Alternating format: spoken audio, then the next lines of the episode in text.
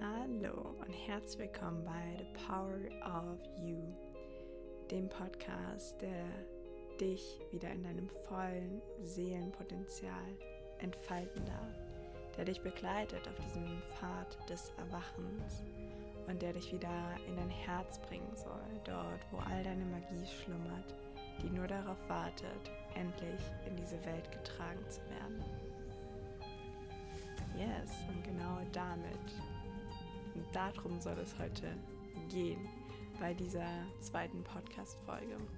Nämlich um meine Story, um meinen Weg, um den Weg meines Herzens und den Weg meines Seelenerwachens. Ich weiß, ich habe in der letzten Podcast-Folge schon, ja, ein wenig oder ein bisschen was angeteasert, auch die Hintergründe von dem, warum das so passiert ist und wie es mir in vielen oder in größtenteils meines Lebens so ein bisschen ergangen ist. Und heute möchte ich aber nochmal tiefer dort hineingehen, mehr Details auch gerne teilen und ja, erzählen, wie dieser Weg des Erwachens aussehen kann aus meiner Perspektive. Denn ich weiß, als mein dieser Umbruch kam und ich angefangen habe, in diese spirituelle Welt mehr einzusteigen, in diese Welt der Selbstentdeckung, hat es mir sehr geholfen, Geschichten von anderen Menschen zu hören, ihren Weg zu sehen und zu sehen, ah, wow, das ist möglich. Und schon da hat mich der Gedanke immer begleitet, was für diese Menschen möglich ist, ist auch für mich möglich. Und was diese Menschen geschafft haben, kann ich auch erreichen.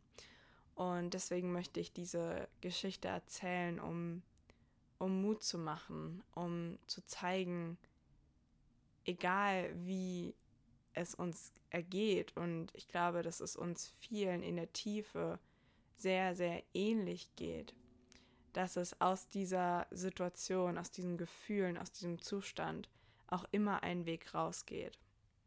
Und dieser Weg kann ganz anders sein als mein Weg. Und in der Tiefe ist es aber dann doch wie mein Weg. Denn es ist der Weg des Herzens und der Weg der Selbstentdeckung, der Selbstentfaltung, des sich selbst wieder zu treffen. Dieses Meeting Me in my heart. Und sich davon zu lösen, wer wir denken, wer wir sein müssen und stattdessen die Person ausdrücken, diese Form von uns ausdrücken, die wir sind. Genau.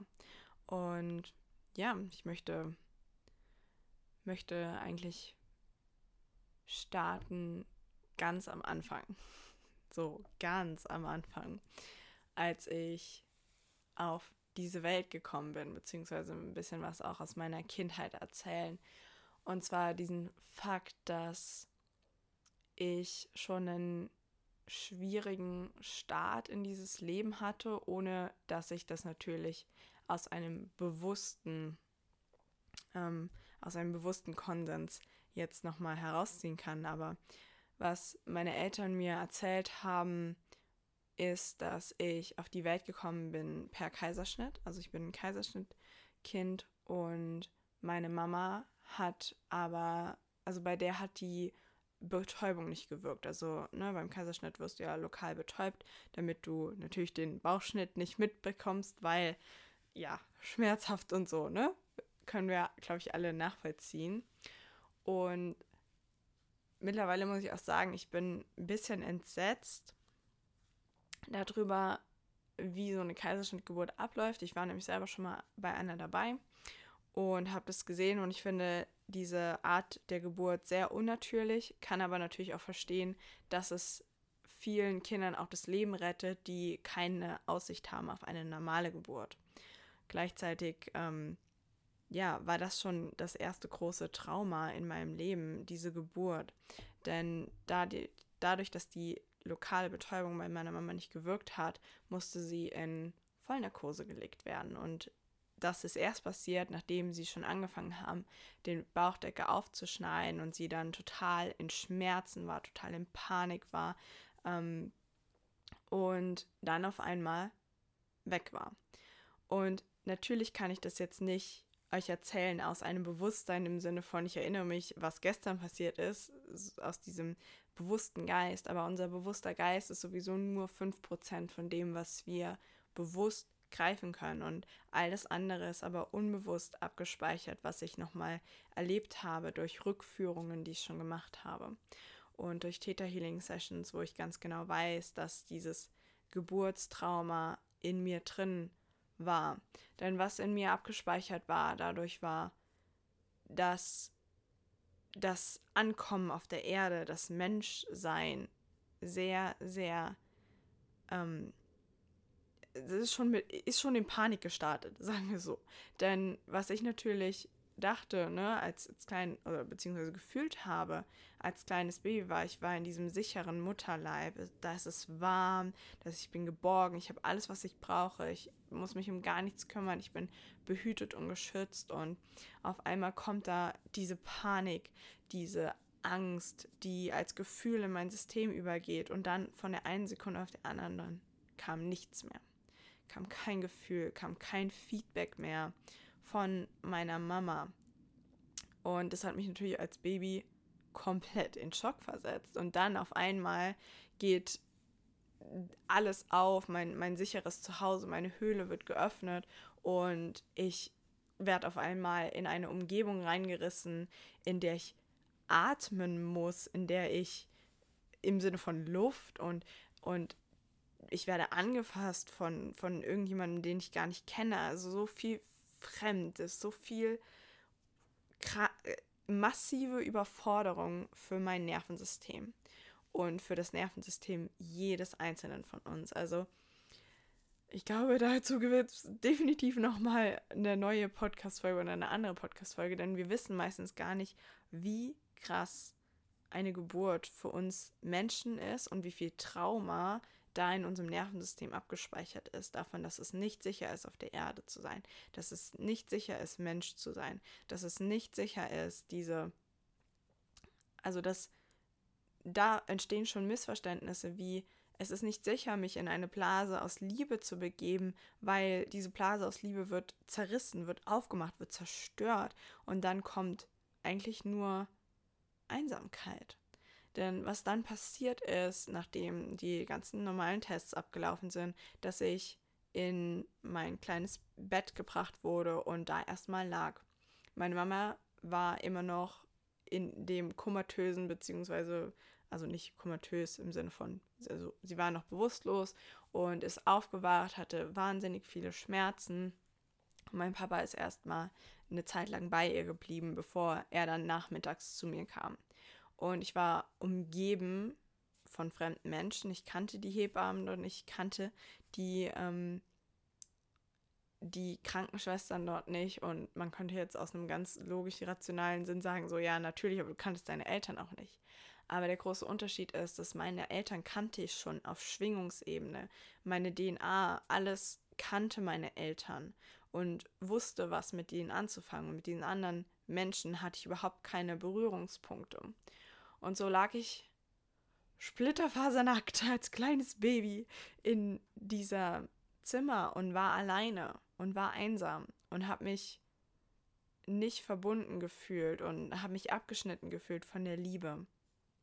Und das ist immer noch eins der größten Traumata, die ich auflösen durfte, wo die meisten Missverständnisse für mich entstanden sind, dass die Erde ein schmerzhafter Ort ist, dass es unglaublich schmerzhaft ist, sich zu erden, dass es bedeutet, wenn ich mich hier erde, im Sinne von wirklich ankomme auf der Erde und mich hier zu Hause fühle, dass es mit irgendwie mit Leid verbunden ist, dass es mit einem weiteren Geburtsschmerz verbunden ist.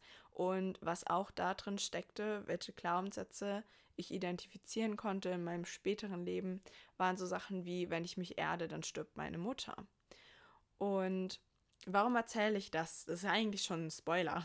Ich spoilere euch schon ein bisschen ähm, in Bezug auf das, was später passieren wird, um euch zu sagen, wow, wie kraftvoll diese Glaubenssätze sind, wie sehr sie uns beherrschen, wie sehr sie unser Leben lenken aus einem Unbewussten, wie sehr wir nicht leben im Sinne von bewusst, sondern wie sehr wir durch unser Leben gehen in einer Art Traumaresponse, in einem Reagieren, in einem unkontrolliert passiven Reagieren und nicht dieses, oh, ich sehe was, voll geil und ich reagiere darauf, sondern meistens reagiert unser System für uns, ohne dass wir Einfluss darauf haben. Genau, also diese Geschichte mm, darf einmal vorweg. Ähm, hängt euch aber nicht an den Glaubenssätzen auf, darauf gehe ich wahrscheinlich. Also es wird deutlich, wenn ich jetzt weiter über meine Geschichte rede und was noch so im ja, Laufe meines Lebens passiert ist. Und zwar ging es in meiner Kindheit dann so, ich war ein sehr ruhiges Kind, habe ich mir sagen lassen. Ich habe super viel geschlafen mit fünf Jahren. Ich habe laut meinen Eltern wirklich immer noch da mit fünf Jahren bestimmt gute 16 Stunden geschlafen. Ich war eigentlich nur am Schlafen. Und aus dem heutigen Bewusstsein heraus weiß ich, dass es daran lag, dass ich durch den Schlaf diese Welt verarbeitet habe, dass diese Welt in all seiner Intensität für mich zu intensiv war, um die ganze Zeit in meinem Tagesbewusstsein unterwegs zu sein und ich stattdessen in meinen Träumen diese Welt, so wie sie ist, verarbeitet habe. Und von dort aus ging es dann weiter, dass ich, ne, ganz klassisch, bin in die Schule gegangen, ich wurde eingeschult, ich allerdings auch ein Jahr später, ich bin ein Kernkind, ich bin im Juli geboren und meine Eltern haben beschlossen, so, nee, die, die Tine, also Tine ist mein Spitzname in meinem Familien- und Freundeskreis, die haben gesagt, nee, die Tine, die ist noch nicht so weit, die schläft uns noch zu viel, die kommt sonst nicht mit in der Schule. Also bin ich ein Jahr später in die Schule gegangen, mit sieben wurde ich eingeschult. Sieben ist übrigens meine Lieblingszahl, also hat auch da eigentlich wieder gepasst. Und auch, also rückblickend auf mein Leben, muss ich wirklich lachen über diese, ich nenne es immer Cosmic Poetry, also dieses ähm, kosmische Gedicht. Denn wenn ich mir angucke, wann ich geboren bin und wie das auch alles seitdem gepasst hat in meinem Leben auf dieser irdischen Zeitschiene, in dieser chronologischen Reihenfolge, dann hätte ich wirklich an keinem anderen Tag geboren werden wollen. Also wirklich nicht. Und es hat alles, rückblickend passt es alles perfekt so. Genau, also ich war sehr ruhig, sehr introvertiert, sehr zurückgezogen. Ähm, natürlich hatte ich Freunde, natürlich habe ich gespielt mit den anderen Kindern, aber ich war schon immer eher so von der ruhigeren Sorte. Und das hat sich dann irgendwann geändert, als ich nein, das muss ich noch sagen, ich war auch schon immer eine Leseratte. Ich habe es geliebt zu lesen. Ich habe es geliebt, mich in Fantasy-Welten zu verstecken und in diese tiefen, tiefen Welten einzutauchen von Feen und Zauberei und Magie und Hexen und ähm, Pferde und hat diese, diese Zauberwelten, ähm, in der es so viel spannender und aufregender war, weil da so viel Magie gelebt hat, weil da so viel Magie war, wo ich immer wirklich dachte, Mensch, warum, warum lebe ich denn in so einer langweiligen Welt wie hier auf der Erde und warum bin ich nicht in so, ein, ähm, in so einer Magiewelt? Also wirklich, ich weiß nicht, wer von euch das Buch Tintenherz kennt, wo der einer der Hauptdarsteller oder auch letztendlich die Hauptdarstellerin selber, die Maggie, ähm, durch das Lesen und die Worte Buchcharaktere in, aus dem Buch herausziehen kann und dafür andere Personen reinziehen kann. Und ich war wirklich so, Mensch, das würde ich gerne können. Ich würde nämlich gerne, also wirklich, ich würde richtig gerne so in meine Lieblingsbücher, in diese Welten eintauchen und da einmal miterleben, alles einmal mitspielen und dann wieder rausgehen und in ein anderes Buch. Also, das ist so Next Level Manifestation. Aber ne, wir sollen ja immer vorsichtig sein, was wir manifestieren. Es könnte wahr werden. Ähm, deswegen, Universum, wir setzen da noch eine Klammer drum. Aber das war so, als Kind war ich so, oh, warum, warum passiert das nicht? Es wäre so cool. Anyway, das war schon immer so, ich war absolut Fantasy-lesesüchtig und war eher immer so dieses, ja, mit meinen Büchern ähm, eher zurückgezogen, eher still und auch eher so zum Übersehen. Also ich war eher so die kleine graue Maus oder das kleine hm, graue Mauerblümchen, so aus meiner Perspektive, wie ich mich jetzt beschreiben würde. Kann sein, dass meine Eltern mich anders wahrgenommen haben, dass ähm, Menschen mich anders wahrgenommen haben, aber so habe ich mich eher wahrgenommen. Und es hat sich auch in dem, in der Außenwelt gespiegelt, dass ich mit, jetzt Zahlen, mit 16? Ich glaube, mit 16 war das, wo ich so das erste Mal in dieser Welt gesehen wurde, im Sinne von, dass ähm, ne, da so Sachen wichtig wurden wie, wie Kleidung und wie man in der Außenwelt dasteht und auch so Rangordnungen, so Hierarchien im Sinne von, wow, das sind die Coolen der Schule und das sind halt so die Normalos und dann gibt es noch die, die Aliens und ich war so, ich war so im breiten Volke unter mich, ne? Also ich sage das jetzt absichtlich so lächerlich, aber das war damals meine Realität. Ich war so, ja, ich bin halt einer von von diesen Normalos und dann gibt es die ganz coolen. Und ich weiß noch, als wir damals mit 16, 17, ich glaube es war 16 oder war es wirklich 17? Ist ja auch egal. Irgendwann um diesen Zeitraum, äh, Zeitraum herum bin ich auf jeden Fall, es war 16, sind wir mit ähm, einer Ferienfreizeit an den Gardasee gefahren. Und das war so das erste Mal, wo Menschen mich wirklich gesehen haben im Sinne von, oh, du gehst wirklich auf unsere Schule? Nee, das kann ich dir nicht glauben. Ich glaube es nicht, dass du bei uns auf die Schule geht. Also wo ich wirklich von Menschen auch gesehen wurde. Und ja, das hat mich natürlich total bestärkt. Es hat mich ähm, aber auch dazu geführt, dass ich mich selbst irgendwie auf mein Aussehen sehr stark reduziert habe und weniger meine, meine inneren Stärken nach außen geholt habe. Und es hat dann natürlich so weit geführt, dass aufgrund von äußeren Umständen ich dann irgendwann in eine... Nein, ich spoiler ich es jetzt direkt so? Nein, ich finde, es sollte einen anderen Entry haben.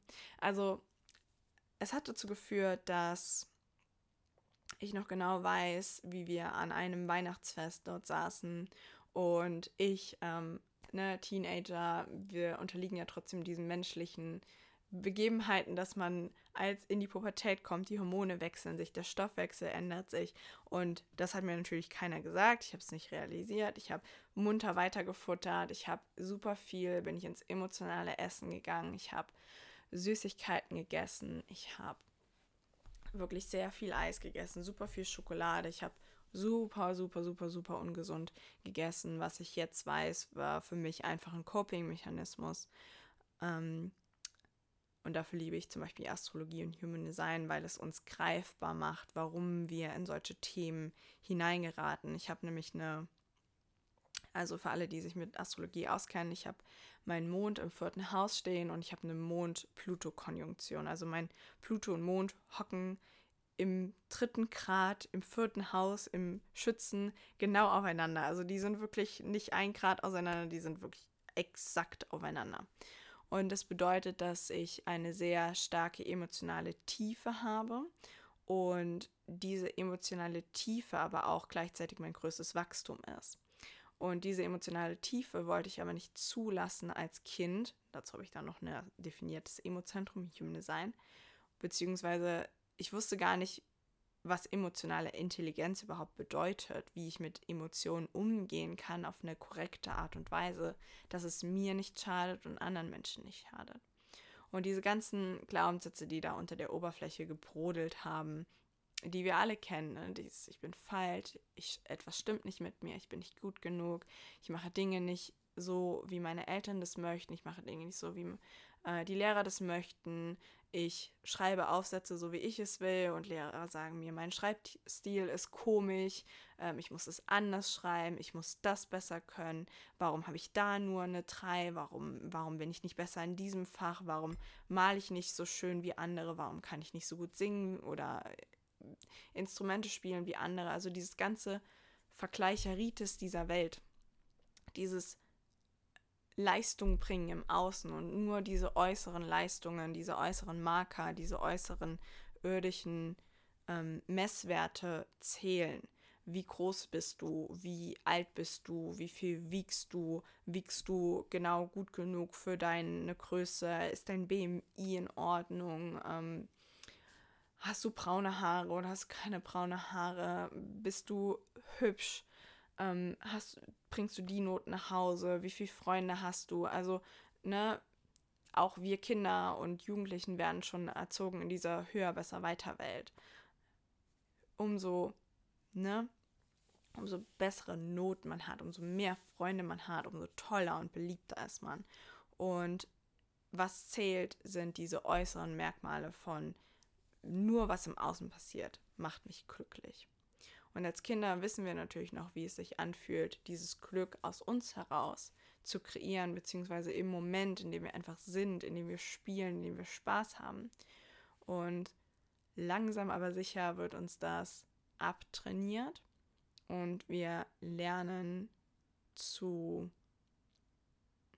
wir lernen uns anzupassen und unsere Individualität unterzuordnen unter diesen dieses Allgemeine, wie es sein sollte, wie die Gesellschaft es für uns alle vorsieht.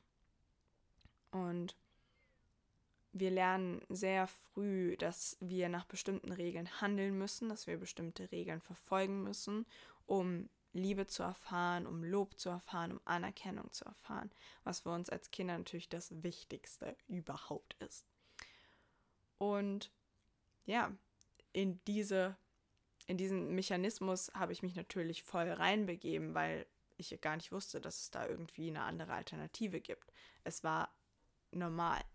Und ich möchte, also mittlerweile habe ich da auch keinen Vorwurf mehr gegenüber irgendjemandem, weil ich weiß, dass wir in dieser Gesellschaft alle so erzogen werden und dass es ein so normales Leben ist, dass wir es gar nicht mehr hinterfragen, weil es eben so normal ist. Und für mich ist klar, okay, diese Regeln müssen geändert werden, dieses Normal muss geändert werden, wir dürfen die Standards verändern. Aber ich mache niemandem mehr einen Vorwurf dafür, dass es so gelaufen ist und bin auch dankbar, dass, es, dass ich das so erlebt habe, denn ich jetzt aus wirklicher Erfahrung sprechen kann, wie dieses System einen einengt. Denn bei mir hat es dazu geführt, dass ich durch dieses emotionale Essen, viel Süßigkeiten auch zugenommen habe und in einen Bereich bekommen bin, der nicht dick ist. Also ich war nicht dick, aber ich war, ich hatte mehr als man sollte, um das um den perfekten Körper zu haben. Und auch mit 16 war das natürlich ein großes Thema.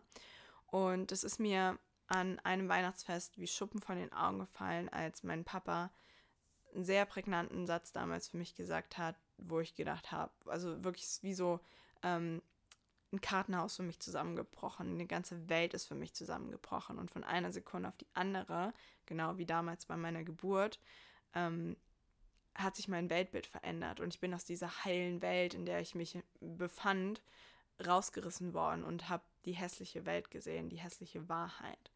Und habe dieser hässlichen Wahrheit natürlich geglaubt. Davon, dass ich zu dick bin, dass ich nicht hübsch genug bin, dass ich abnehmen muss und war sehr verzweifelt. Ich war, also ich war wirklich, wirklich verzweifelt und habe dann gesagt, okay, das muss sich ändern. Und bin dann auf das Diäten gekommen, auf die Low Carb Diät und habe natürlich angefangen, super viel Sport zu treiben. Und das war, als ich so 16,5 war etwa, hat es wirklich, ich weiß noch ganz genau, in der Fastenzeit, also von Februar bis dann Ostern, habe ich gesagt, ich esse keine Süßigkeiten, ich esse gar nichts mehr. Wirklich, ich habe alles aus meinem Leben rausgekattet und habe mich super, super, super gesund ernährt.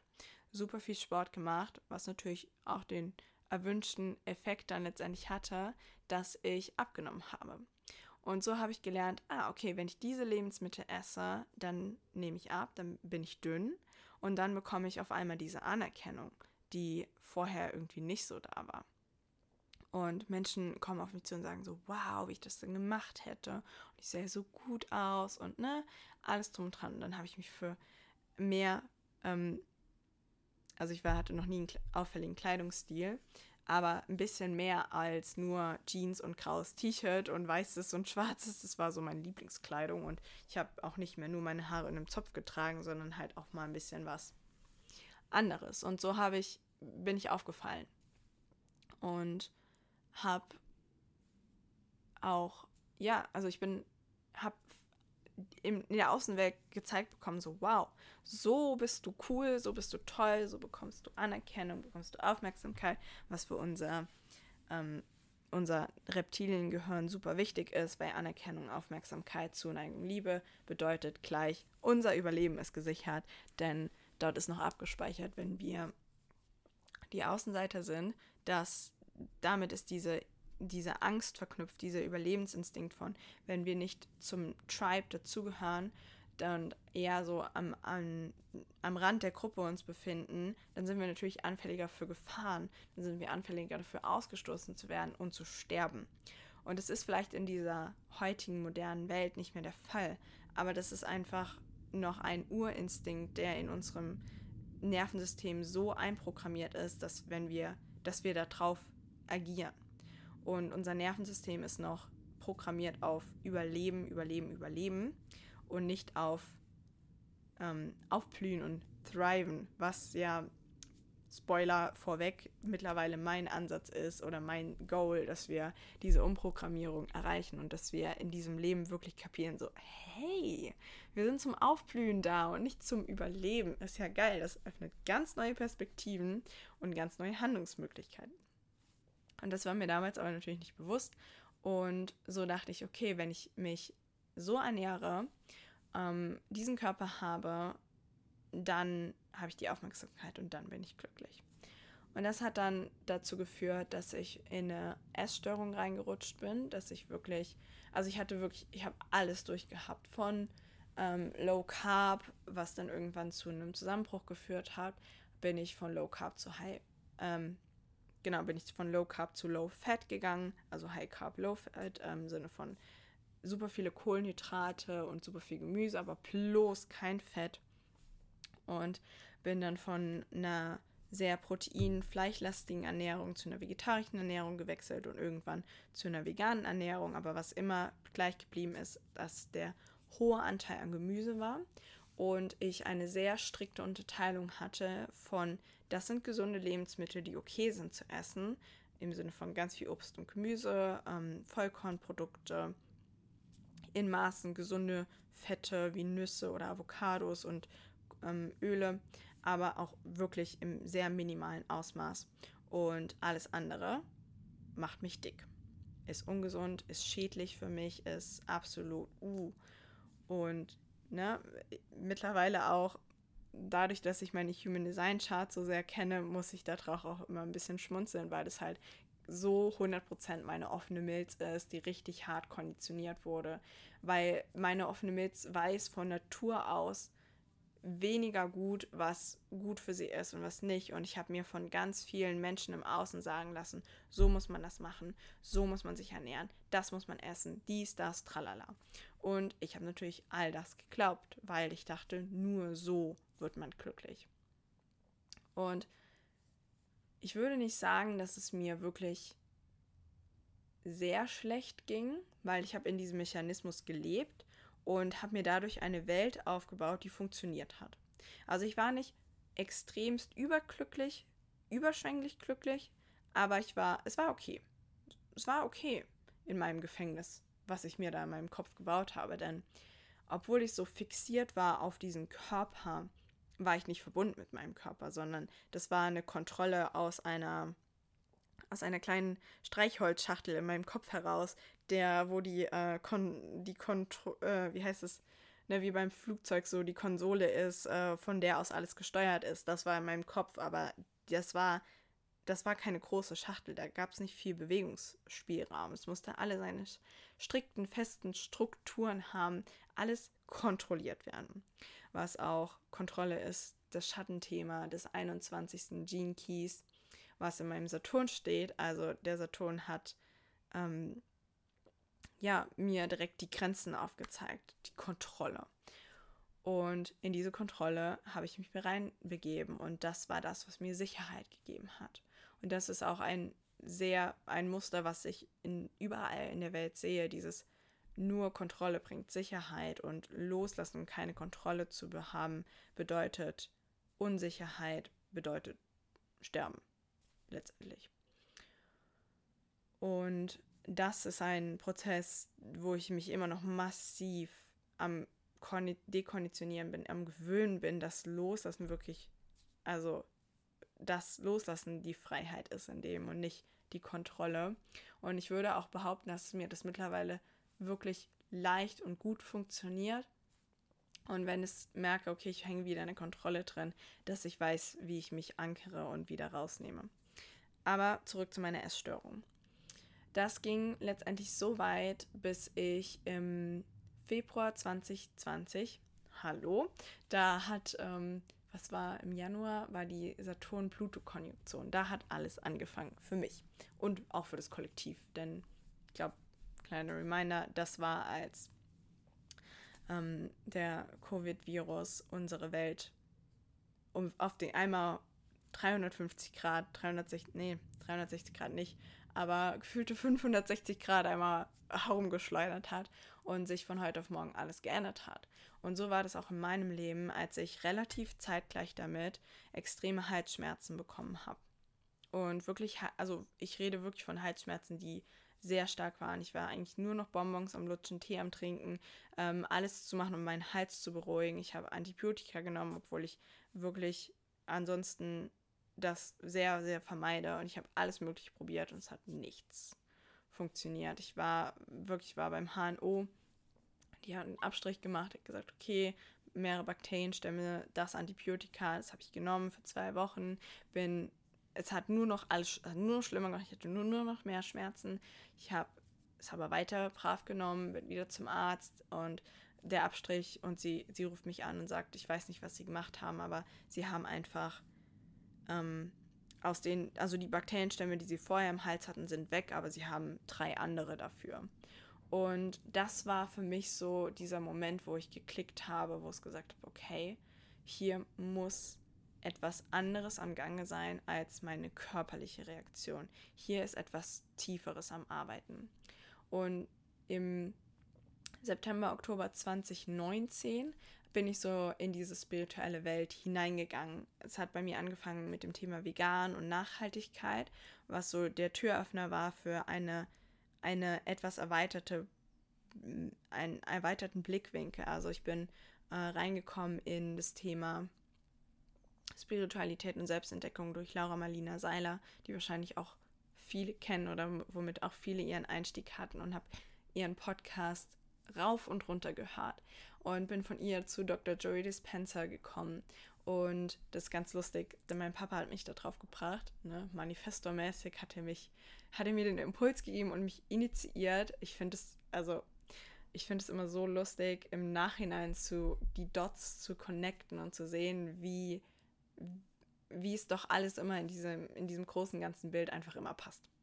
Anyway, zurück zu meinem meiner Anfangsreise zu mir selbst. Und in dem Buch von Dr. Joey Dispenza geht es auch ganz viel um dieses, dass im Quantenfeld zu arbeiten und sich dort eine neue Realität zu erschaffen, eine neue Identität, die eben nicht mit dieser Krankheit verbunden ist. Und so habe ich, bin ich in das Meditieren reingegangen. Ich bin habe mich viel mit den Chakren beschäftigt. Ich habe meine Leidenschaft für Heilsteine wiederentdeckt, was ich als Kind durch meine Oma super gerne gemacht habe und habe angefangen mit den Chakren zu arbeiten, mit ätherischen Ölen. Ähm, also diese, dieses, diese Geschichte mit meinem Hals war für mich dieser große, große Türöffner in diese Welt der Selbstentdeckung und dieser Welt der, der Tools zur Bewusstseinserweiterung, nenne ich sie jetzt mal. Und trotz meiner lieben Mühe hat es alles irgendwie nicht wirklich was gebracht. Ich hatte ähm, Phasen, wo ich Halsschmerzen hatte, sehr extrem. Dann gab es Phasen, wo ich keine Halsschmerzen hatte. Und über allem dem habe ich aber immer, also ich habe es nicht nach außen gezeigt. Natürlich habe ich mal gesagt, ja, ich habe Halsschmerzen. Bei meiner Familie habe ich wie ein Schlosshund geheult. Und in der Schule, also dafür, dazu vielleicht mal noch ein Zwischenspann ähm, in diesen, in der Zeit, also wir sagen wir so, vom Zeitpunkt meiner Essstörung an mit etwa 16, 17 bis hin zu dem Zeitpunkt meiner der Halsschmerzen sind gute sieben Jahre vergangen. Also ich war dann sechs, sieben Jahre etwa. Ich war dann 22. Ja, ja, ich war dann 22. Ich war 22, genau. Und ich hatte eine Ausbildung als Physiotherapeutin angefangen. Ich habe in Mainz studiert und war quasi in meinem Abschlussjahr, als diese ganze Corona- und Heizbombe in unser aller Welt, beziehungsweise in mein Leben eingeschlagen hat. Und in meiner, also in der Ausbildung, ich habe, natürlich habe ich mal gesagt, ja, ich habe Halsschmerzen, aber ich habe nie wirklich unter die Oberfläche blicken lassen. Ich war sehr, ich hatte immer noch mein, mein alles ist gut Lächeln auf meinem Gesicht geplastert. Und war auch der Überzeugung von alles ist gut und alles wird auch wieder gut. Und insgeheim war ich aber so irgendwie, irgendwie halt dann doch nicht so. Und das Ganze ist dann relativ geplatzt, als ich im April 2020 bei einer Frau war in unserem, in der Nähe von unserem Dorf die Seelenheilung machte. Und ich hatte keine Ahnung, was genau da auf mich wartet, aber ich wusste, also wirklich war felsenfest davon überzeugt, dass das keine körperliche Ursache, die ich da habe, sondern dass meine Seele mit mir spricht. Und damals war dieser Begriff der Seele für mich noch sehr abstrakt, sehr fremd. Ich konnte gar nichts damit anfangen. Ich konnte mich wirklich nicht, also nicht wirklich damit verbinden. Und dann ist es aber dazu gekommen, dass ich bei dieser Frau auf der Couch saß und wie als hätte man den Schalter umgelegt, alles aus mir herausgeplatzt ist. Ich saß da weinend und habe dieser Frau gesagt, die ich nicht vorher noch nie in meinem Leben gesehen hatte, dass ich mich selber hasse, dass ich meinen Körper hasse, dass ich ein ich wirklich weiß noch, ich saß da und habe gesagt, ich glaube, ich habe ein ernsthaftes Problem, ich habe eine Essstörung. Und es war das allererste Mal innerhalb von sechseinhalb Jahren, dass ich mir eingestehen konnte, wirklich mir selbst und damit auch anderen Menschen, dass ich eine Essstörung habe, dass ich ein Problem habe mit dem Essen, dass ich mich selber hasse. Wirklich aus tiefstem Herzen hasse. Meinen Körper hasse, alles an mir irgendwie hasse.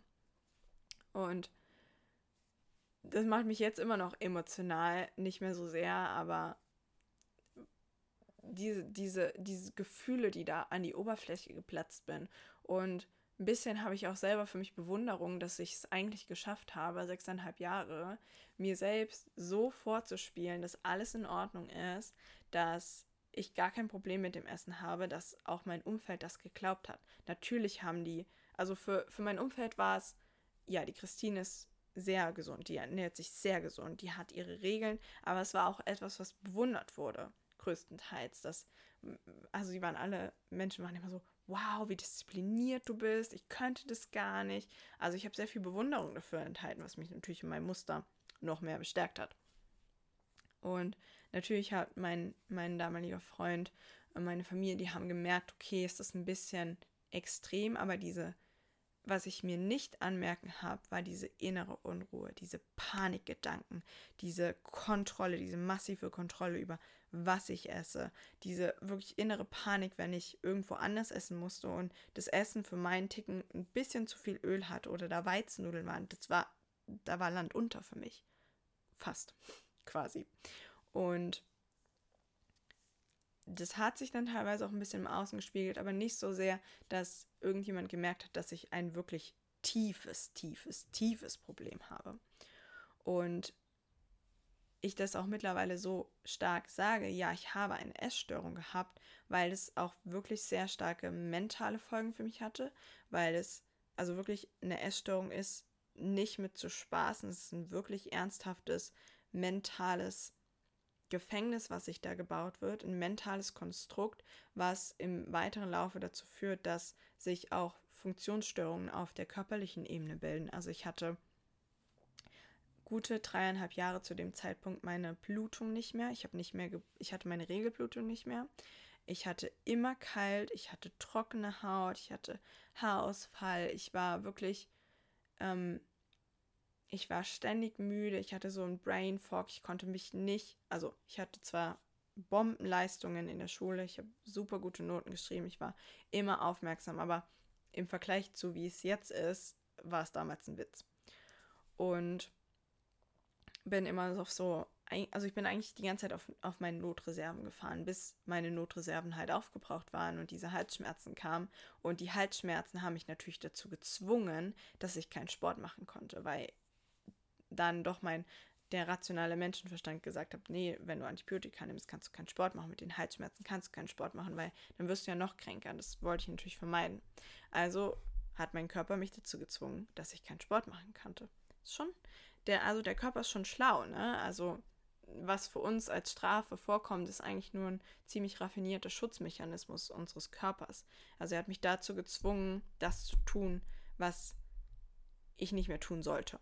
Ne, also fragt euch immer bei Krankheiten, wovon halten sie mich ab und wo bringen sie mich hin. Das ist immer schon ein guter Indikator dafür, warum das ähm, da ist in unserem Leben.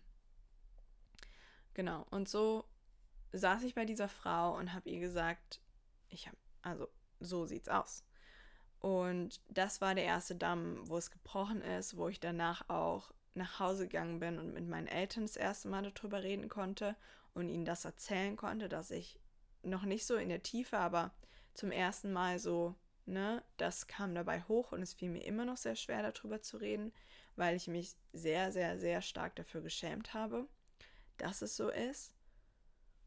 Jetzt werde ich emotional. Also ich weiß immer dort, wo ich emotional werde, liegt auch noch ein, ein emotionales Attachment. Da, da ist noch, da ist noch was, was in Heilung gehen darf, aber ohne, oh mein Gott, da ist noch was zum Heilen, sondern das, das begleitet mich auch einfach immer noch. Es ist auch einfach meine Lebensgeschichte in dem und ja, bin dann doch so sehr Mensch letztendlich, dass ich natürlich, natürlich auch dort emotional noch reagiere.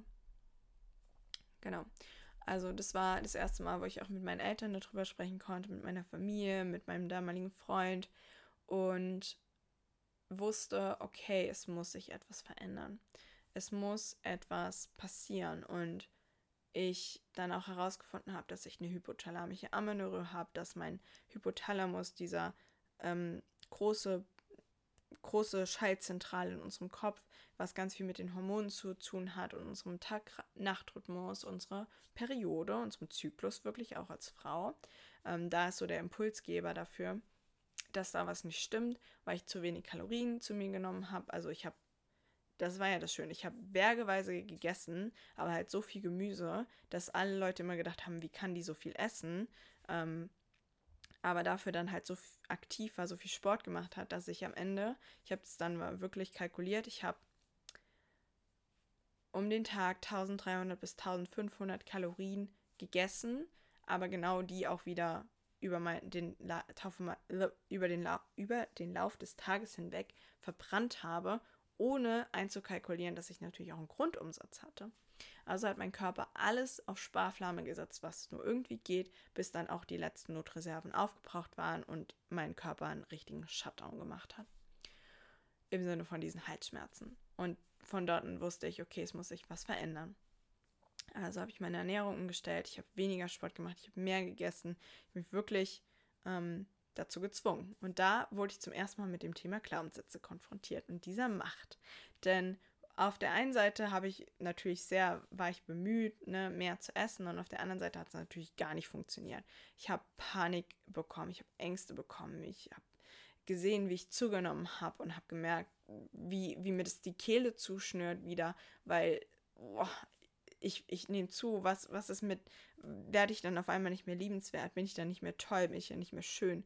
All diese Glaubensmuster haben mich beherrscht und da habe ich dann natürlich durch die spirituelle Arbeit auch da wieder entgegensteuern können, dass es am Ende so war, dass ich im, im Juni, Juli eine gute Phase hatte, wo ich dann gesagt habe, yes, ich bin so über den Berg, ähm, ich habe zugenommen, ich habe da dann von den 50 Kilo, wo ich die ganze Zeit die Jahre davor gewogen hatte, bin ich dann auf 56 Kilo hochgegangen und war so, yes, ne, jetzt, ich fühle mich toll, ich liebe mich, liebe meinen Körper und alles toll. Und ich mache jetzt einen Instagram-Kanal auf, wo ich darüber erzähle, wie aus meinem Weg, wie ich da rausgekommen bin und die Menschen in die Selbstliebe begleiten möchte.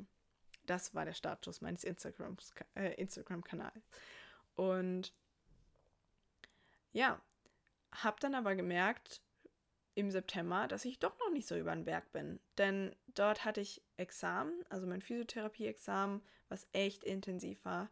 Und in dieser Phase des Stresses kamen die Halsschmerzen wieder. Und ich dachte mir so, na klasse. Halsschmerzen, mir geht sowieso schon, ne, so ich muss mich konzentrieren, ich muss lernen und dann noch diese blöden Halsschmerzen. Was mich natürlich echt, echt richtig in emotionales Loch gezogen hat, wo ich dachte so, holy moly, wie komme ich da wieder raus? Und das war aber auch ähm, wie sagt man immer so schön, in der dunkelsten Stunde wird das hellste Licht geboren. Sagt man das so? Oder naja, auf jeden Fall für mich war das so. In der dunkelsten Stunde wurde für mich das hellste Licht geboren, beziehungsweise hat sich ein Ausweg ermöglicht, der äh, mein, mein Weg in die, ja, ins Licht zurück war, würde ich jetzt mal so sagen. Denn dort bin ich auf die zwei Themen Human Design und Theta Healing gestoßen. How much I love it. Und Human Design für alle, die das nicht kennen, ich habe es ja jetzt schon ein paar Mal in dieser Folge auch erwähnt, ist die Wissenschaft der Differenzierung, wo es darum geht, unsere individuelle Energie kennenzulernen und zu wissen, wie wir als Menschen auf dieser Erde funktionieren.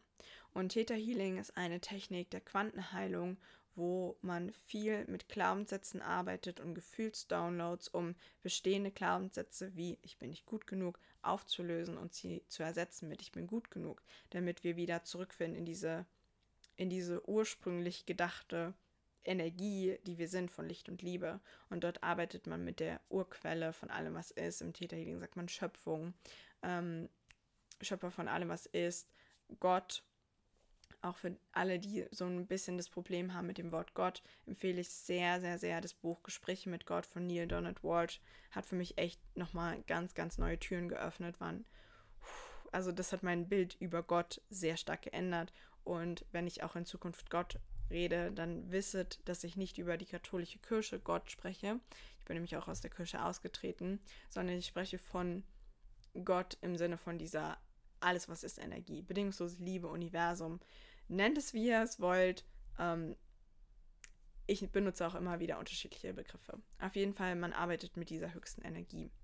Und ich hatte damals eine, in einem wirklich sehr verzweifelten Moment, als die Halsschmerzen echt, echt, echt, echt, äh, echt extrem waren, habe ich eine Theta Healing Session bei einer gebucht. Und hatte die dann Ende September und noch eine andere Session, die sich irgendwie davor ergeben hat. Da möchte ich euch die Details ersparen. Und in der ersten Theta Healing Session ging es um meine Periode und warum die nicht kommt seit vier Jahren.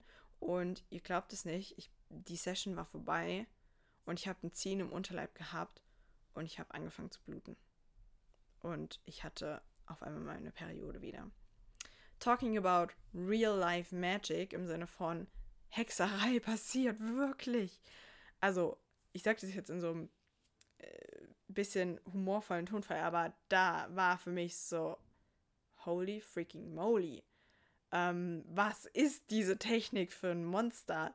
Ähm, und warum weiß die ganze Welt davon nicht? Und in meiner zweiten Session danach, die ich für meinen Hals gebucht hatte, ging es eben um den Hals und es ging um die Glaubenssitze, die in der Tiefe lagen von ich bin falsch und ich bin nicht richtig. Und in der Session wurden die aufgelöst und ersetzt mit ich bin richtig und ich bin gut genug. Also genau, die Sätze waren ich bin falsch und ich bin nicht gut genug so. Und die wurden ersetzt und danach hatte ich keine Halsschmerzen mehr. Ich sage das nochmal. Nach dieser Session, nachdem die Glaubenssätze aufgelöst wurden, hatte ich keine Halsschmerzen mehr. Ich war free. Ich war, die waren komplett weg. Die kamen noch mal, also so close-mäßig kam das noch mal ein bisschen, aber erst als ich dann entschieden habe, okay, diese hammergeile Technik muss ich lernen und dann hingegangen bin und Theta Healing ähm, mich für die Seminare angemeldet habe. Wer da Theta Healing, wer jetzt schon sagt, okay, ähm, ich möchte das lernen, schaut mal bei der lieben Florentine Zeig vorbei. Das ist meine Theta Healing Lehrerin I just freaking love it.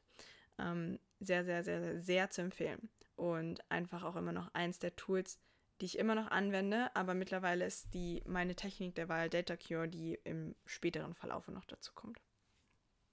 Genau.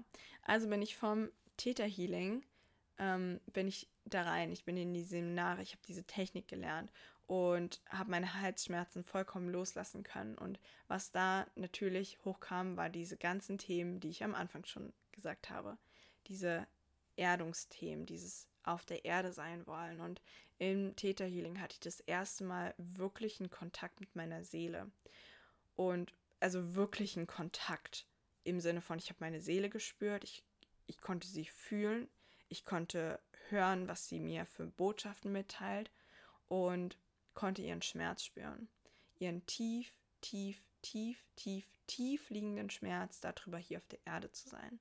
Denn meine Seele war zu einem großen Teil davon überzeugt, dass die Erde eigentlich die Hölle ist.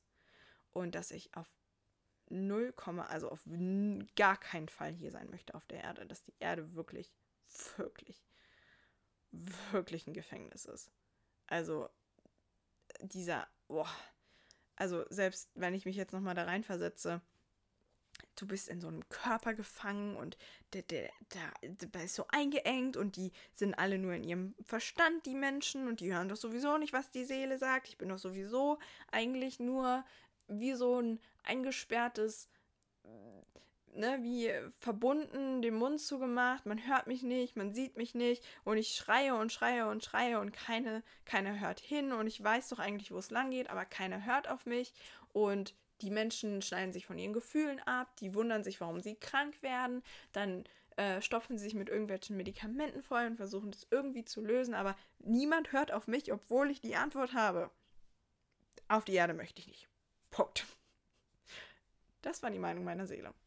Und hat dann, meine Seele hat natürlich auch alles daran gesetzt, mir zu beweisen, wie scheiße die Erde wirklich ist. Ne?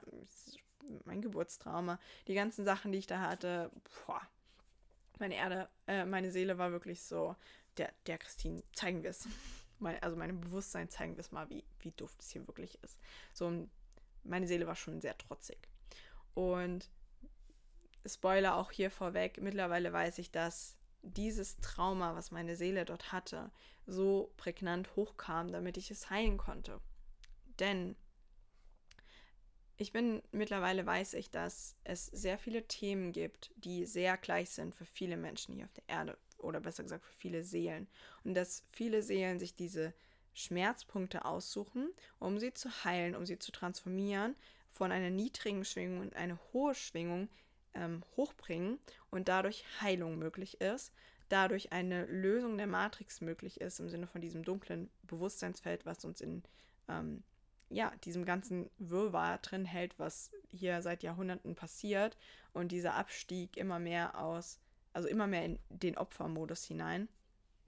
Und irgendwann, ähm, ja, konnte ich sehen, wow, dieser Schmerz, auch den hat sich meine Seele nur als Illusion kreiert, damit ich den durchlebe, der sich aber sehr, sehr, sehr, sehr, sehr real angefühlt hat und auch alles sonstige, ne, hat sich, fühlt sich sehr real an, aber in Wirklichkeit nicht wirklich wahr ist und nicht die höchste Wahrheit ist aus der göttlichen Perspektive. Ich das aber geglaubt habe und diese Schmerzpunkte auflösen konnte und damit aber auch diesen Weg gehen konnte. Und zwar den Weg nachvollziehen zu können, warum wir Menschen so handeln, wie wir handeln, aufgrund von bestimmten Mustern oder Glaubenssystemen oder Mechanismen, die ich ja auch schon hier beschrieben habe. Und um dann diese Felder zu transformieren, um in die Liebe zu kommen, um in das Leuchten zu kommen. Und das ist jetzt so ein bisschen die Krux an der ganzen Sache, weil das ist der eigentliche Auftrag der Seele. Nur wir aus, aus Seelenebene ist es halt so, ja klar, machen wir das auf der Seele und gar kein Problem. Und dann sind wir auf der, auf der Erde und merken so, wow, so einfach funktioniert das ja gar nicht irgendwie hier. Wir vergessen unseren eigentlichen Auftrag und sind dann so in der Matrix gefangen, dass wir gar nicht mehr rauskommen. Gott sei Dank, muss man dazu sagen, gibt es ja jetzt sehr viele Bewegungsströme, die dazu führen, dass wir in dieses Erwachen kommen. Und deswegen ähm, gibt es auch so viele Techniken, die ähm, mehr und mehr nach oben kommen, wie Yoga, wie Theta Healing, die gechannelt wurden, die erfunden wurden, ins Leben gebracht wurden, auf die Erde gebracht wurden, as you like, um eben diesen Prozess des Erwachens anzustoßen. Auch Corona ist für mich ein reiner Prozess des Erwachens. Die Menschen sehen, was wirklich abgeht auf der Erde und fangen an zu hinterfragen und aufzuwachen. Anyway, da war ich also in diesem Theta Healing Seminar und habe gelernt, Glaubenssätze zu hinterfragen, habe gelernt, mich zu hinterfragen, meine Muster zu hinterfragen und viele Themen in die Heilung zu bringen. Aber ich war natürlich ähm, auch da noch auf einem ganz anderen, auf einer ganz anderen Bewusstseinsebene, als ich sie jetzt mittlerweile habe. Mir war klar, dass ich für die Liebe losgehe, aber konnte die bedingungslose Liebe auch hier, also ich war noch sehr verstrickt in ganz vielen Themen Verantwortungsthemen für meine Eltern, für mein Umfeld.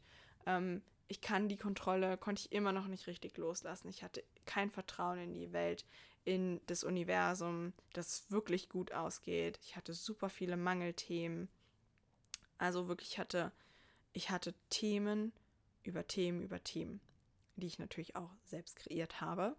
Mittlerweile aber auch weiß, weil ich weiß, dass meine Seele die Kraft hat und die Ambition, diese Themen aufzulösen, um sehr viel große kollektive Heilung zu ermöglichen, weil ich glaube, dass die Heilung, die wir erlebt haben, auf einer Seelenebene für andere Seelen zur Verfügung gestellt haben und sie darauf zugreifen können und die gleiche Heilung erleben können, wenn sie sich bewusst dafür entscheiden. Deswegen ist ja auch dieser Prozess des Erwachens momentan, der so rapide angestoßen wird. Und ja, vom Theta Healing. Ich überlege gerade, wie, wie im Detail ich nochmal reingehen soll, was 2021 so passiert ist. Da wir ja schon ein bisschen länger reden, also ich, ähm, gebe ich euch die Kurzfassung in dem Sinne, dass ich sagen möchte, ich habe dann angefangen, eine, eine Coaching- und Business-Ausbildung zu machen für 2021, obwohl ich noch studiert habe und nebenher als Physiotherapeutin gearbeitet habe, wusste ich ganz klar, Theta Healing ist das, was ich machen möchte, was ich in die Welt tragen möchte. Ich möchte Menschen wieder mit ihrem Herzen verbinden. Das war für mich klar. Und das hat sich auch immer noch nicht verändert. Ich möchte immer noch Menschen mit ihrem Herzen verbinden, aber auf viel, viel tieferen Ebenen mittlerweile. Und genau, habe also diese Ausbildung angefangen und war richtig, richtig genervt von meinem Studium, war genervt von meiner Arbeit als Physiotherapeutin, habe mir auch das natürlich nicht eingestanden, sondern ne, ja, ja, das passt schon irgendwie alles. Und habe dann aber gemerkt, nee, eigentlich ist es nicht wirklich das. Bin dann durch äußere Umstände, ähm, weil ja alles online war mit dem Semester, ähm, bin ich wieder nach Hause zu meinen Eltern gezogen. Also ich bin aus Mainz weggezogen und habe damals bei meinem bei meinem Physiotherapeuten des Vertrauens angefangen, bei meinen Eltern zu arbeiten, weil der nochmal mit einer ganz anderen Technik arbeitet, die ich viel besser fand, viel cooler und dachte so, ja, das ist der Durchbruch. Ne, also in Mainz alles hingeschmissen, außer das Studium, das habe ich mitgenommen, bin nach Hause, habe dort ein vierwöchiges Praktikum gemacht, habe in dem Praktikum gemerkt, das Studium bringt mich 0,00 weiter und bringt mir nur noch mehr Frust und äh, Wut und habe mein Studium abgebrochen, obwohl ich nur noch zwei Semester zu studieren hatte.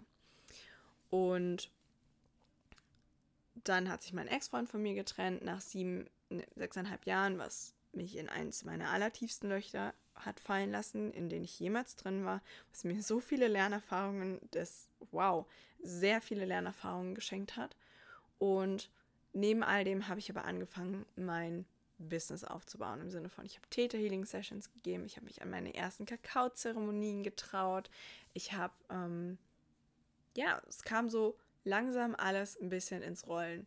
Ich habe immer noch als Physiotherapeutin da gearbeitet, habe dann bin hochgegangen auf 20 Stunden, bis im August ein ziemlich großer Umbruch nochmal für mich kam, wo klar wurde, okay, nein, ich kann als Physiotherapeutin nicht weiter arbeiten, das ist nicht mein Weg, ich breche ab.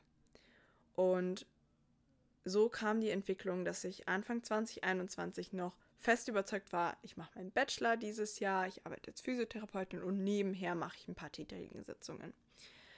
Ja, das hat sich dann dazu gewendet, dass ich mein Studium abgebrochen habe, meine Arbeit abgebrochen habe, zu Hause zu meinen Eltern gezogen bin ähm, und am Ende des Jahres, also im Oktober, mich komplett Vollzeit selbstständig gemacht habe und angefangen habe, um, Human Design Readings zu geben, Einzelsessions zu geben. Also ich hatte die vorher noch über wen anders angeboten in Zusammenarbeit und das habe ich dann wirklich alles, alles, alles alleine gemacht.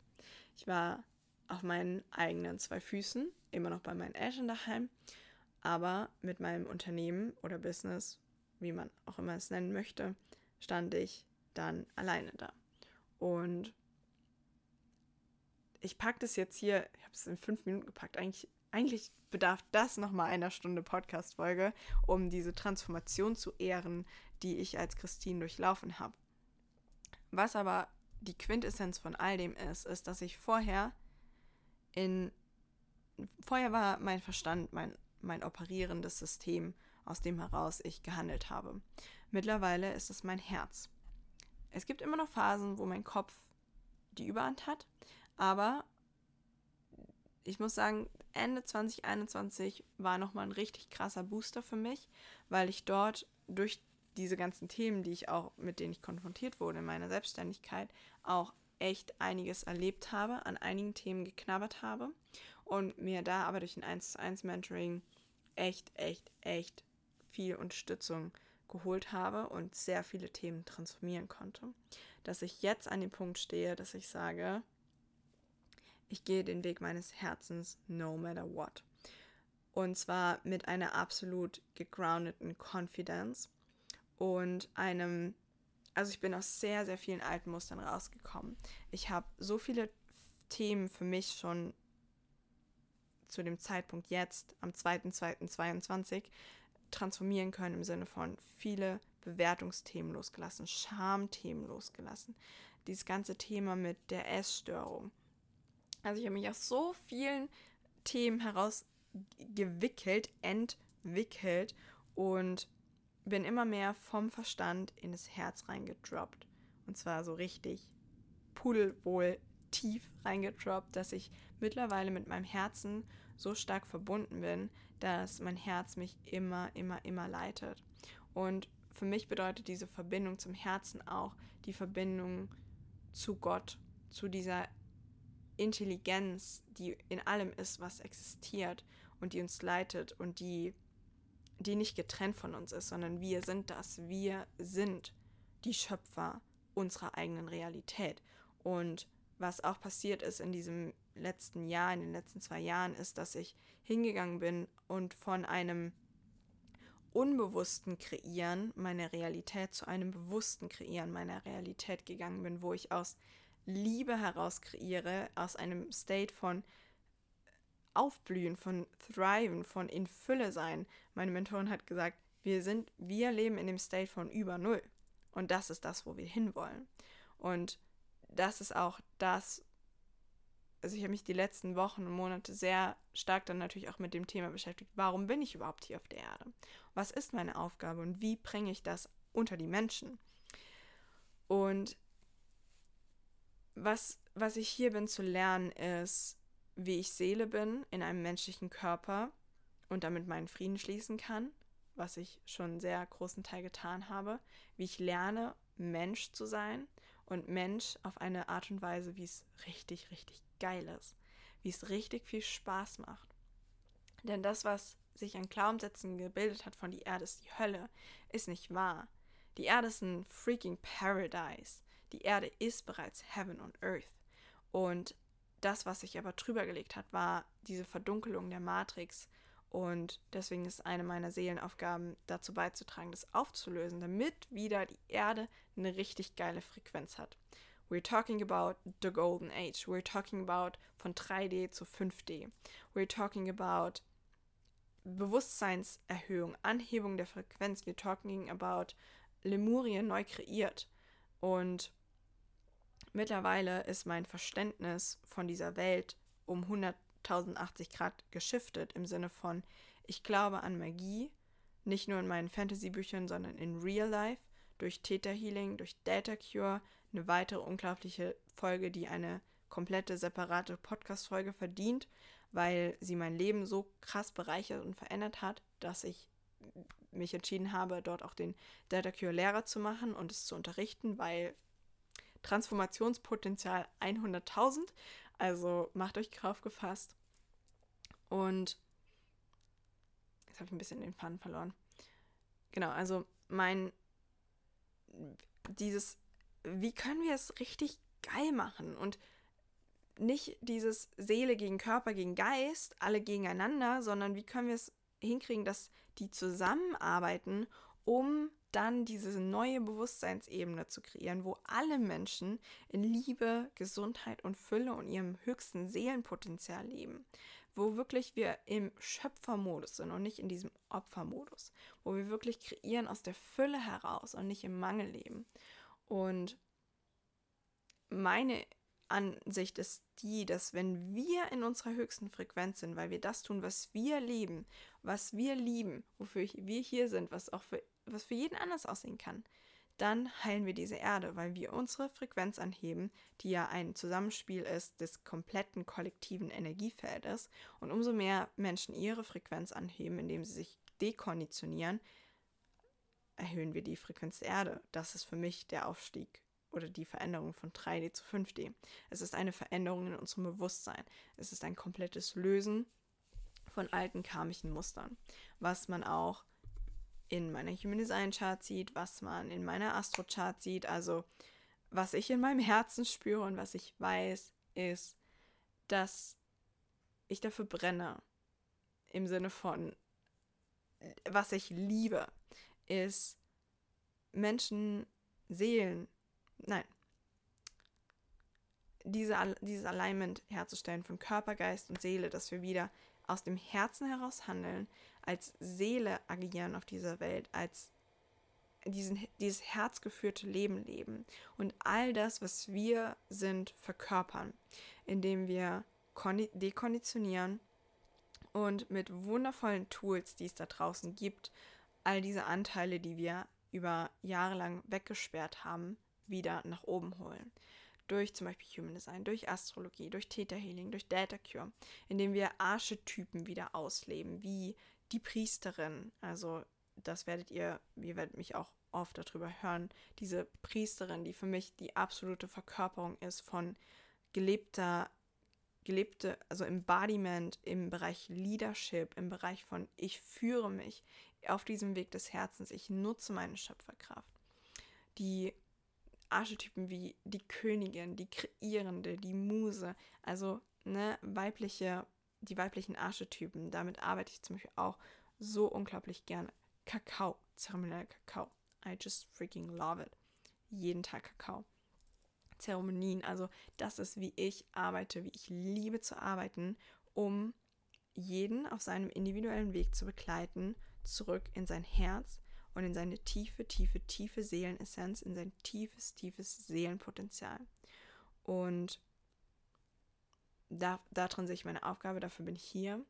Ähm, eine Aktivierung aller Starseeds, aller Seelen, die wissen, die Seele ist nicht mein einziger Heimat, also die Erde ist nicht mein einzigster Heimatsplanet, sondern es gibt auch Welten und Dimensionen, die ich gerade gar nicht vielleicht greifen kann.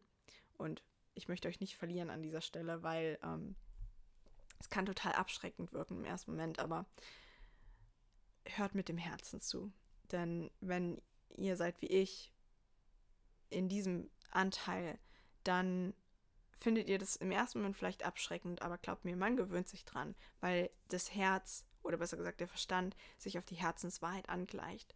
In dem Sinne, dass ich weiß, es gibt, wir leben nicht nur einmal, es gibt mehrere Leben. Unsere Seele inkarniert nicht nur auf der Erde, sondern auch auf anderen Dimensionen. Und da ist noch so viel vergrabenes Potenzial von dem, was wir erreichen können, was möglich ist. Und dieses Erwachenspotenzial, diesen Weg des Erwachens, den möchte ich verstreuen in allem, was ich tue. Mit diesem Podcast auf meinem Instagram Herzensmagie unterstrich mit unterstrich Christine, in meinen 1 zu 1 Mentoring, in meinen 1 zu 1 Sessions mit Theta Healing, in meinen Human Design Readings, in meinen Kakao-Zeremonien, in Kursen, die kommen werden, die schon am Laufen sind. Also that's where I spread my magic. Und alles mit diesem höheren Ziel, dich in deiner Individualität zu erwecken. Deswegen the power of you. Und das ist der Weg, den ich die letzten Wochen intensiv gegangen bin, den ich immer noch gehe. Ich bin immer noch auf diesem Weg und möchte dir einfach nur mitgeben, und ich hoffe, es ist mir gelungen.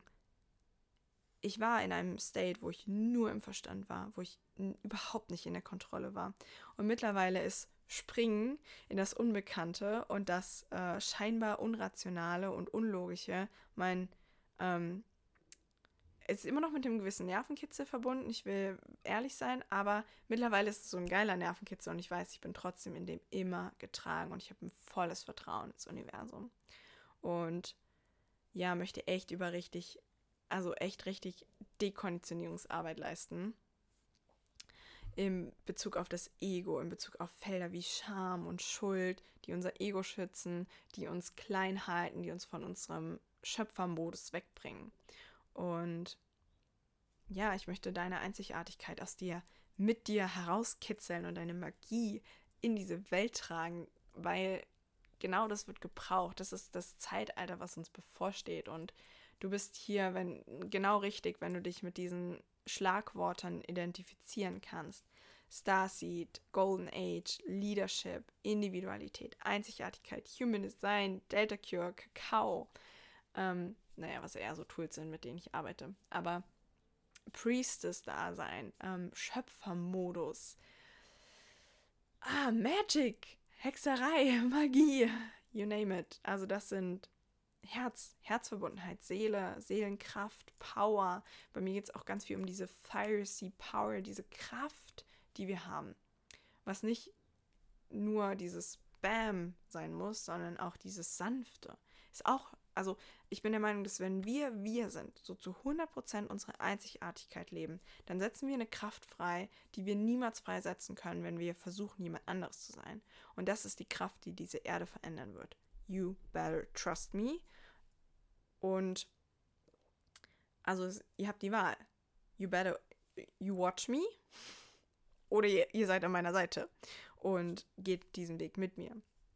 Okay, sage ich jetzt ein bisschen provo provokativ ich bin der Meinung, dass jede Seele ihren Weg hat, dass mein Weg nicht für jede Seele ist, dass nicht jeder mit mir mitgehen wird, dass nicht jeder das verstehen kann, auch was ich mache, dass auch nicht alles, was ich mache, für jeden Menschen der Zugang ist.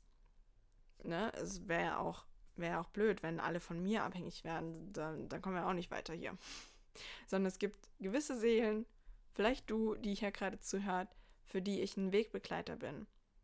Auf diesem Weg aber äh, eben genau das, ich bin ein Wegbegleiter. Und ja, genau, das ist kurz gefasst, nein, das ist nicht, obwohl, wenn ich überlege, dass ich gerade 24 Jahre meines Lebens innerhalb einer 1 Stunde 15 Podcast-Folge gebracht habe, dann finde ich es schon, finde ich es schon eine Kurzfassung. Ähm, ich weiß noch, es gibt gewisse Quellen, die sagen, ich sollte meine Podcast-Folgen nicht so lange machen, aber dafür mache ich die Podcast-Folgen. Denn ich habe auch einen Kanal, den Herzensmagie-Kanal, den verlinke ich auch in den Show Notes, wo ich ähm, Erkenntnisse und Insights heiß und frisch, wenn sie von oben hereinkommen, also Downloads im Sinne von göttliche Wahrheiten, die ich dann in die Herzens, also in meinen Herzensmagie-Kanal droppe, äh, die dann einen gewisseren, kleineren Ausmaß haben von 5 bis 10, 15 Minuten Sprachnachrichten und wo es jetzt nicht explizit eine ganze Podcast-Folge zu gibt. Genau, also wer da ähm, ran, also es ist auch ein bisschen random in dem Sinne, dass ich halt das reinkommt, was kommt und nicht so übergeordnete Themen hat. Also ich schreibe immer noch das Thema dazu, aber genau, im Großen und Ganzen ist halt das, was in meinem Alltag gerade so präsent ist. Yes. Irgendwie habe ich das Gefühl, ich könnte darüber noch hm, tiefer erzählen, im Sinne von, was ich genau tue, im Sinne von, wie ich arbeite, im Sinne von, ähm, ja, dass ich an dieser Stelle einfach nochmal erwähnen möchte, dass ich ganz für die Aktivierung unseres Schöpferpotenzials bin und was das bedeutet. Ich glaube, dazu darf es nochmal eine tiefere Folge geben, auch wie ich arbeite, im Sinne von, dass es nicht abschreckend wirkt, wenn ich was von Downloads erzähle und von göttlichen Erkenntnissen und ähm, ja, Priest, Priestess-Dasein und Zeremonien. Ähm, es kann sehr leicht wie eine Sekte verstanden werden. Kann auch sehr leicht verstanden werden, dass Menschen denken, ich habe sie nicht mehr alle, ich habe nicht mehr alle Tassen im Schrank. Was eine sehr lange Angst war, die mich sehr lange davon abgehalten hat, wirklich mit meinem real, deep, juicy Stuff rauszugehen, der mich insgeheim aber richtig krank on fire setzt. Und ja, dieses Thema durfte ich ad acta legen. Also das ist, da darf ich ein Häkchen dran setzen, es bearbeitet. Und here I am, ready to share the really deep stuff.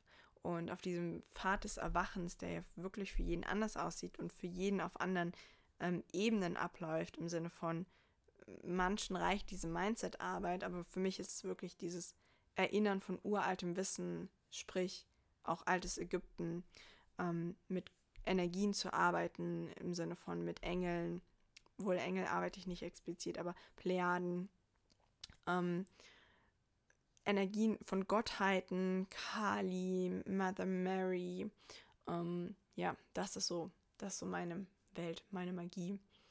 Und ja, vielleicht gibt es dazu nochmal eine, eine separate Folge, eine tiefere Folge, wenn euch das interessiert.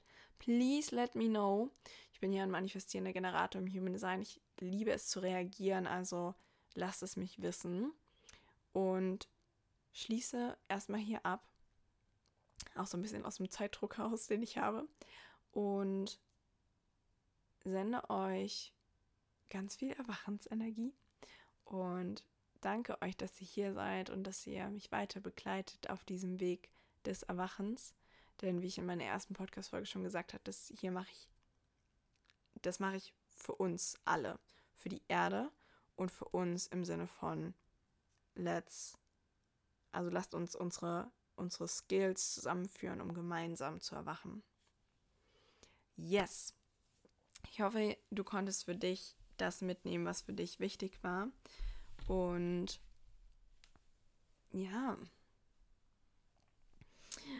teile es mit mir. Teile mit mir, was du für dich mitnehmen konntest, ob es dich inspiriert hat, ob es dir geholfen hat. Und schreib mir super gerne einfach eine Privatnachricht auf Instagram. Wirklich, also wirklich, wirklich, wirklich mich wahnsinnig freuen, von dir zu hören und mich mit dir auszutauschen. Und ja, it's possible dieser Weg des Herzens in Leichtigkeit, das, das habe ich vergessen, in Leichtigkeit und Bliss und Freude zu gehen, ist möglich. Also, das habe ich ja, mein Gott, vielleicht sollte ich doch anfangen, mir Notizen zu machen vor meinen Podcast-Folgen. Also, mein Ansatz ist Learning Love through Love. Liebe durch Liebe zu lernen und nicht mehr Liebe durch Schmerz und Angst zu lernen. Also, ähm, alles, was ich dafür äh, tue, dient auch dazu, dass wir dahin kommen, in Leichtigkeit, in diesem Platz von über Null zu wachsen. Yes, das sind meine finalen Worte. Make it good. Ähm, hab einen schönen Tag und bis zur nächsten Folge.